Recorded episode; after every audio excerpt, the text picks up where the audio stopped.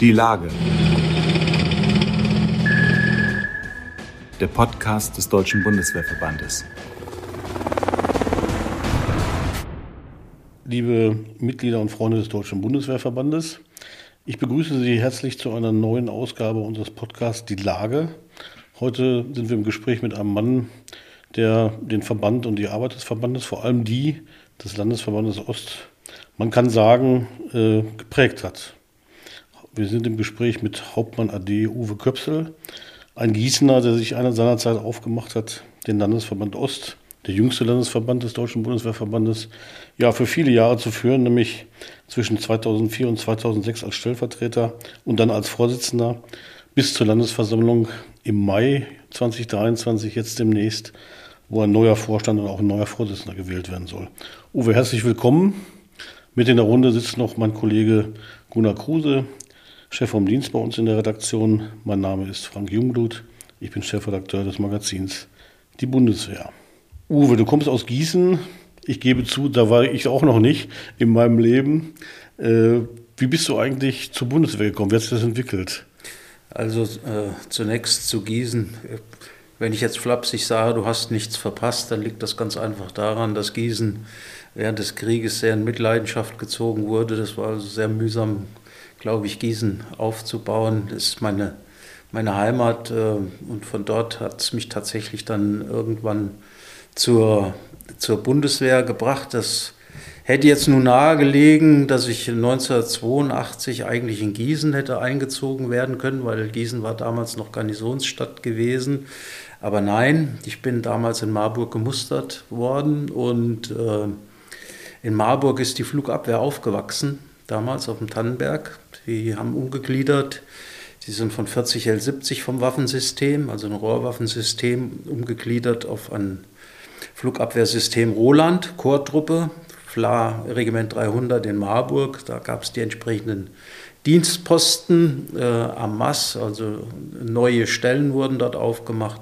Und ich habe dann die Ehre gehabt, dort meinen Grundwehrdienst zunächst in Warburg in Westfalen anzutreten, versetzt zu werden nach Marburg in Hessen, dort im Stabsdienst tätig zu werden und äh, habe dann in der Bundeswehr meine Heimat gefunden bis hin zur Offizierausbildung und weiteren, weiteren Verwendungen über Melristadt in der Rhön bis dann nach Berlin und dann eben ganz früh auch ähm, den, den Bundeswehrverband, nicht nur als Mitglied, sondern auch tatsächlich schon in Funktionen in den Kameradschaften drin. Klassisch äh, sind ja früher, so wird erzählt, die Mitglieder für den DBWV vom Spieß ziemlich schnell rekrutiert worden, auch mit manchmal spannenden Methoden. Wie erzählte mir mal der äh, Generalleutnant Bodemann, ihm hätte sein Spieß gesagt, Bodemann wird Mitglied oder du kriegst keinen Urlaub. Ähm, ich weiß nicht, wie es bei dir war. Ja, bei mir war es anders. Ich, äh, ich kann es nicht mehr richtig wiedergeben, aber es war nicht der, der Spieß. Es war auf jeden Fall in der, in der Grundausbildungseinheit noch in Warburg gewesen. Da gab es einen Vortrag über den Deutschen Bundeswehrverband und über die Vorzüge, die es äh, zu genießen gibt, wenn man Mitglied ist im Deutschen Bundeswehrverband. Unter anderem die Vergünstigung beim ADAC, die gab es damals noch aber auch äh, den, den Rahmenvertrag der Bundeswehr. Irgendwas muss mich gelockt haben, Mitglied zu werden im Deutschen Bundeswehrverband. Ich habe also unterschrieben, ohne dass der Spieß sein Zutun dazu beitragen musste. Und dann, äh, äh mein Chefredakteur Frank Jungblut hat von gesagt, dann hast du dich aufgemacht in den Osten äh, aufgemacht oder wie bist du in, zum Landesverband Ost gekommen eigentlich? Naja, das gab da schon noch mal eine Durststrecke äh, Strecke irgendwann äh, drin. Das war so äh, die Zeit gewesen, als ich mich entschieden hatte, in die Laufbahn der Offiziere des Militärfachlichen Dienstes zu wechseln. Das war so die Bundeswehrverbandsfreie Zeit, so möchte ich sie mal gerne nennen, wo der Bundeswehrverband mir dann auch ein bisschen fremd geworden ist. Das hat sich aber schlagartig geändert als ich in den Standort Melristadt in der Rhön versetzt wurde, äh, unter anderem der Standort, aus dem unser Bundesvorsitzender stammt, ähm, und wir damals von der ähm, Auflösung in Mitleidenschaft gezogen werden sollten, hat mein Kommandeur damals gesagt, und ähm, S1, ich war dort als S1-Offizier eingesetzt, S1, da nimmst du mal Verbindung auf mit dem Bezirksvorsitzenden, damals der Oberstabsfeldwebel Dieter Lippelt, vielen noch bekannt.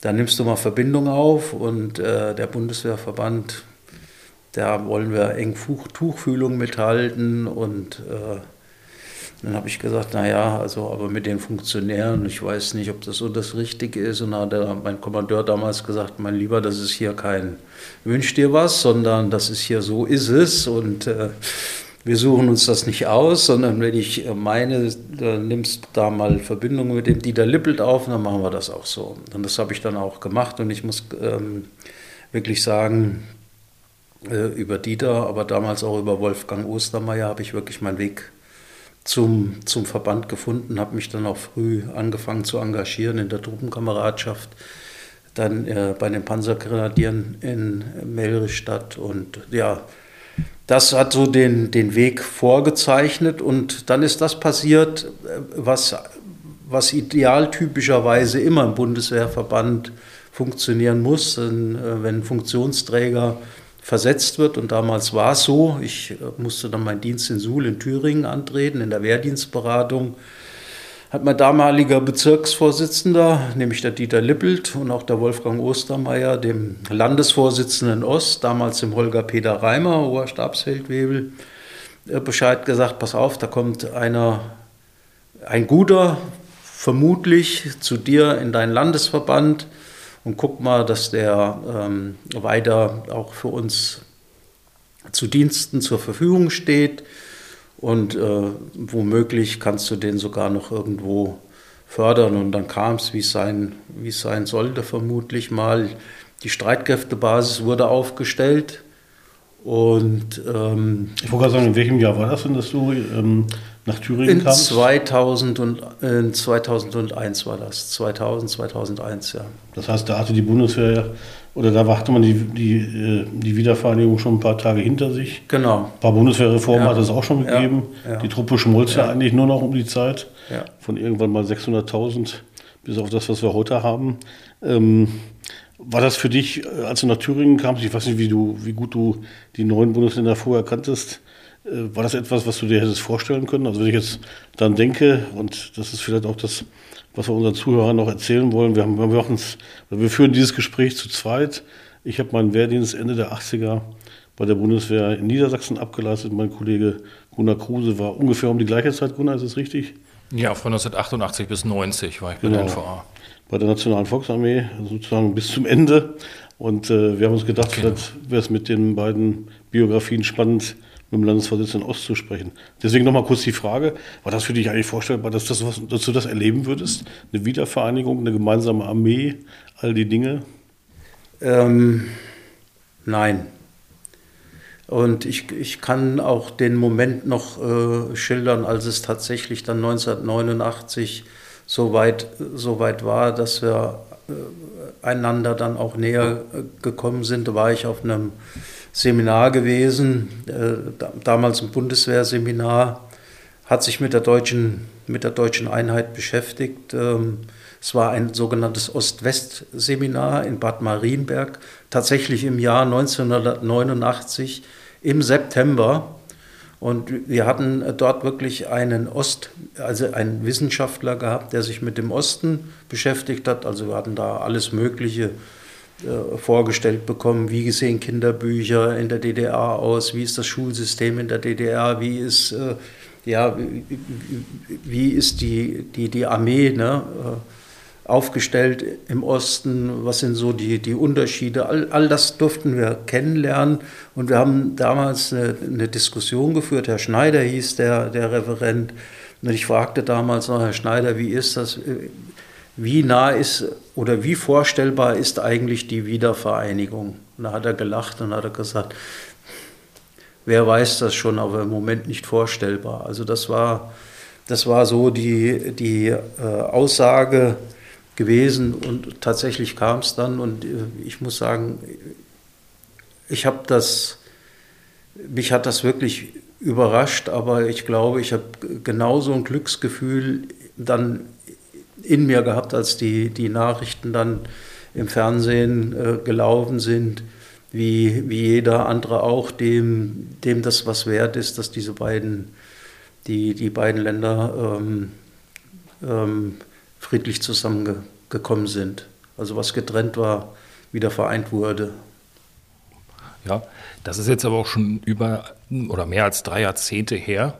Also seitdem hat sich ja viel verändert. Du bist, wie du sagst, immer stolzer Vorsitzender eines stolzen Landes oder eines besonderen Landesverbandes. Ja. So, äh, wenn du jetzt, so laut Medienberichten soll jetzt nun aber der Springer-Chef Döpfner, das ist ja immerhin einer der mächtigsten oder der mächtigste Medienmanager in Deutschland, äh, in privaten Nachrichten über Ostdeutsche gelästert haben. Ich zitiere mal, die Ossis sind entweder Kommunisten oder Faschisten, dazwischen tun sie es nicht eklig. Zitat Ende. Ich habe es gelesen, ja. Was hast du gedacht als Landesvorsitzender des Landesverbands Ost, als du das gehört bzw. gelesen hast?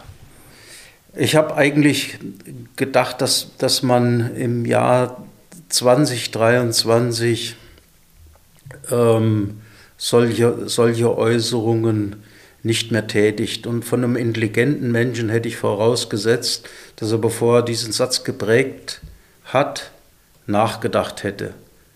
Mir, mir, mir scheint es, äh, äh, dass da äh, dass man wohl gewusst hat, was er sagt, aber ich glaube, damit auch wieder ein, ein, ein Feuer schürt, was nicht geschürt werden, werden muss. Und für mich ist sowas unverzeihlich, so eine Äußerung, muss ich schon sagen. Und ich habe nicht die Macht, mich schützend vor, vor die Menschen im Osten zu stellen, aber ähm, mich beschämt es. Okay. Gibt es denn für dich überhaupt noch einen Unterschied zwischen Ossi und Wessi? Spielt das überhaupt eine Rolle, dass jetzt hier äh, ein Gefreiter oder ein, ein Gefreiter der Reserve der Bundeswehr sitzt und ein Unteroffizier der NVA? Spielt das eine Rolle heute noch? Also aus meinem Erleben nicht mehr. Also ich denke, ich, ich fühle, dass das eigentlich nicht mehr die die, die äh, Lebensrealität ist auch nicht mehr in den Streitkräften. Es werden ja auch zunehmend weniger. Ähm, ich, ich, glaube ja, dass ich das noch, dass ich das noch erlebt habe, als ich ähm, vor allem Landesvorsitzender im Landesverband Ost wurde, als ich tatsächlich von Holger Peter Reimer dann äh, das, das Amt übernommen hatte, zunächst in 2006, mit Wahl in 2007 muss ich sagen, war ich schon sehr bestürzt darüber, ähm, mit, mit welchen Vorurteilen man teilweise aus dem Westen doch noch aufgewartet hat gegenüber dem Osten. Und ich habe das oftmals auch äh, so wiedergegeben, dass ich gesagt habe, ich habe mich in der Zeit noch zurückversetzt gefühlt in den Kalten Krieg und habe äh, das Gefühl gehabt, dass die dass die Schützengräben noch nicht zugeschüttet sind. Das war tatsächlich ähm, das, das Erleben und das ist auch das, was ich unserem Historiker Dr. Michael Rudloff weitergegeben habe an Akten, an, an Briefen, die immer wieder auch auf mich zugekommen sind, auch noch im Jahr 2007, 2008, 2009, die sich damit nicht abfinden wollten, dass es damals einfach die Bereitschaft gab des Deutschen Bundeswehrverbandes, Soldaten aus dem Osten in den Deutschen Bundeswehrverband zu integrieren. Und nicht nur die, die dann tatsächlich in den aktiven Dienst in der Bundeswehr übernommen wurden, sondern auch die, die ähm, äh, keinen Dienst mehr geleistet haben in der Bundeswehr. Aber auch das ist ein spannendes Kapitel und ich kann mir gut vorstellen, dass das Gespräch sich auch noch in die Richtung entwickeln wird. Ich wollte, wollte gerade fragen in die Richtung. Du hast ja dann hautnah miterlebt, äh, auch als Mandatsträger im DBWV, wie, wie die Armee der Einheit peu à peu zusammenwuchs. Sind ja nicht so viele gewesen, die von der NVA übernommen worden sind. Es gab ja auch strenge Regeln, bis zu welchem Dienstgrad man sein durfte, dass man überhaupt noch übernommen wurde. Strenge Überprüfungen hat es gegeben, all die Dinge. Da sind Wunden natürlich aufgerissen worden, die vielleicht für Ältere immer noch nicht verheilt sind, im Osten jetzt die war dann nur betroffen davon. Ähm, aber in den 20 Jahren, die du stellvertretender Landesvorsitzender und Landesvorsitzender gewesen bist, äh, würdest du sagen, dass der DBWV da auch eine integrative Kraft war, um diese Gräben, von denen du eben auch gesprochen hast, ja ein gutes Stück zuzuschütten?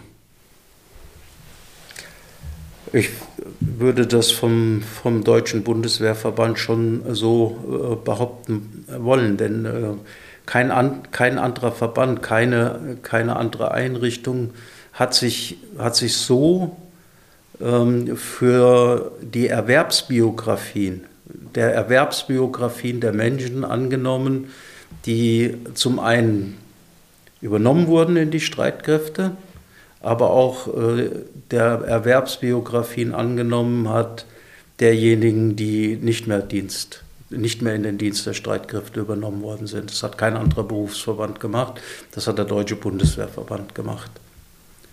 Und ähm, ähm, ich verneige mich nach wie vor noch vor, vor den Erwerbsbiografien und ich schäme mich ein Stückchen weit auch dafür noch, dass die, dass die Angleichung, zumindest mal der Ost-West-Bezüge, aber auch äh, die, der Erwerbsbiografien dass der Angleich nicht so erfolgt ist, wie sich die Menschen das vielleicht ähm, durch das Zusammengehen in einer Einheit vorgestellt haben.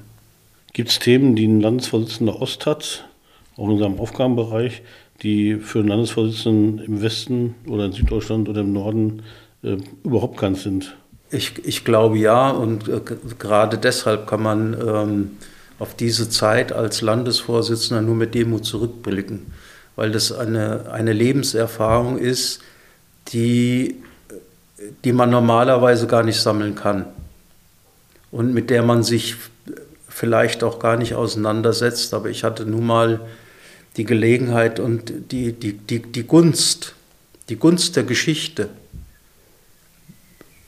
Und das ist, sage ich wirklich mit Dankbarkeit, dass ich mich mit verschiedenen Biografien auseinandersetzen durfte und ich vorbehaltslos auf die, auf die Menschen zugegangen bin.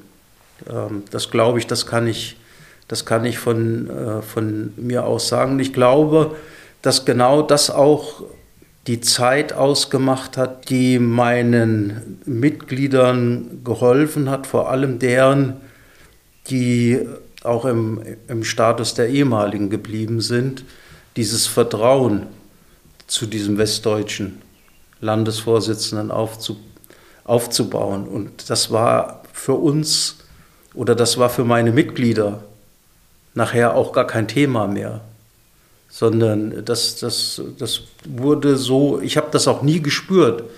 Mir wurde das auch nie entgegengehalten. Was, wie willst du das beurteilen können, wie wir gelebt haben, wenn du ein Westdeutscher bist?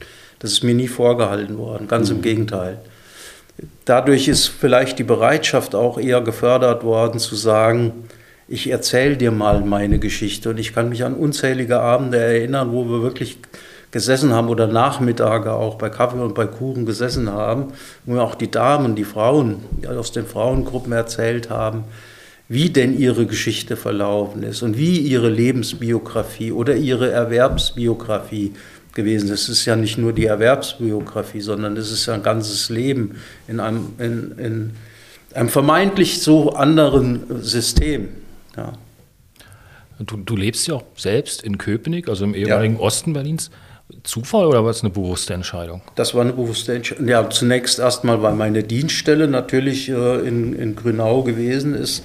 Für mich war das aber auch ähm, bewusst ein, ein ein Fortsetzen gewesen in, in meinem Wirken. Also ich wurde damals vor die Wahl gestellt, Melristadt, Suhl. Zu Suhl war ich dann zunächst. Ähm, in Suhl bin ich auch äh, äh, Bundesvorstandsmitglied geworden, dass man gesagt hat, äh, wir machen in der, vielleicht in der SKB weiter, dort war ich ja Stellvertreter, ähm, stand eine Versetzung im Raum nach, nach Köln oder nach Bonn. Und ich habe mich bewusst dann gesagt, ja, äh, Erfurt oder Dresden. Dann hat mein Dienststellenleiter gesagt, naja, dann äh, machen wir es ganz anders. Dann Berlin. Dann habe ich gesagt, naja, oder Erfurt oder Dresden. Dann kam wieder, es kann wünsch dir was, sondern so ist es. Ne? Dann machen wir Berlin, dann zünden wir da eine Kerze an oder eine Lampe, Laterne an und dann ist es Berlin geworden. Für mich war das unvorstellbar, in Berlin zu arbeiten, in Berlin zu wohnen. Mittlerweile kann ich das, ich habe das gelernt. Was war, was war daran unvorstellbar? Bitte? Weil die Stadt so groß ist oder? Ja, weil die Wege so un unendlich weit waren. Ich habe mir das, ich habe also in Strausberg habe ich angefangen, Berlin kennenzulernen von Strausberg aus. Ne? Und dann habe ich gesagt, diese Weiten, diese Stadt, ne, diese Entfernungen, wie, wie, wie kann ein Mensch das bewältigen, wenn der da zur Arbeit will? Verstopfte Straßen, Stau überall. Und das war 1996, ja, um Himmels Willen. Es ist seitdem nicht besser geworden. Nein, aber trotz alledem, man arrangiert sich mit der Stadt und das ist meine Heimat geworden. Ich möchte hier nicht mehr, nicht mehr weg. Das heißt, du wirst auch, wenn du das Amt abgegeben hast, wir freuen uns ja sagen zu können, glaube ich, dass damit dein Engagement für den Bundeswehrverband nicht endet. Du machst noch ein bisschen weiter in anderen Ah ja, sagt der Hesse. Aber ähm, also wieder nach Gießen zu gehen, für dich kein Thema. Nein, ich bin Hesse im Exil in Berlin. ja, vielleicht noch von meiner Seite, was wünschst du dir für den Landesverband Ost, wenn du nicht mehr der Vorsitzende dieses oh, ja. stolzen Landesverbandes bist? Oh ja, das ist aber eine gute Frage. Äh, da antworte ich auch gerne drauf. Es darf alles passieren, aber keine Geschichtsvergessenheit. Also man, man kann so einen Landesverband natürlich ähm, ja, als ein, ein, rein politisches Gremium begreifen, das ist es aber nicht.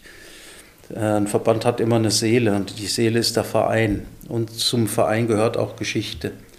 Und ich glaube, man darf alles tun, aber Geschichtsvergessenheit und gerade gerade mit der Besonderheit, der, Landesverband, der Landesverband im Osten zu sein, äh, das sollte man sich bewahren. Und diesen Stolz und diese Heimatverbundenheit und die Besonderheit der Mentalitäten der Menschen im Osten, die sollte man sich bewahren. Das sind äh, liebe, herzliche Menschen, die man gerne, gerne kennenlernen möchte und die man gerne zum Freund hat.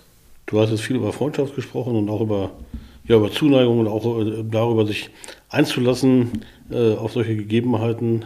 Ähm, würdest du von dir sagen, dass du Vorbilder hast, sei es politische Vorbilder, vielleicht auch soldatische, ich weiß es nicht? Also es würde hier jetzt der äh, politischen Unabhängigkeit unseres Verbandes in seinen Grundsatzstatuten wieder, ein bisschen widersprechen, wenn ich jetzt hier äh, die politische Präferenz. Äh, äh das, das, ist eine Person, ist ja Aber wer mein doch, ich kann ja ein klares Bekenntnis ablegen. Wer mein, wer mein ähm, Dienstzimmer kennt, der weiß, dass dort ein, ein Konterfei von einem berühmten deutschen Politiker hängt, Helmut Schmidt, ist, war und bleibt für mich eine Symbolfigur deutscher Politik der und der Geschichte. Der ja durchaus auch, ich erinnere mich so in, in meiner Jugendzeit, als er tatsächlich noch Kanzler war, sagten nicht selten äh, CDU-Leute, guter Mann nur in der falschen Partei. Das war immer der Spruch, der damit einherging. Äh, insofern habe ich gestaunt. Er war ja Bundesverteidigungsminister Ende der 60er, Anfang der 70er.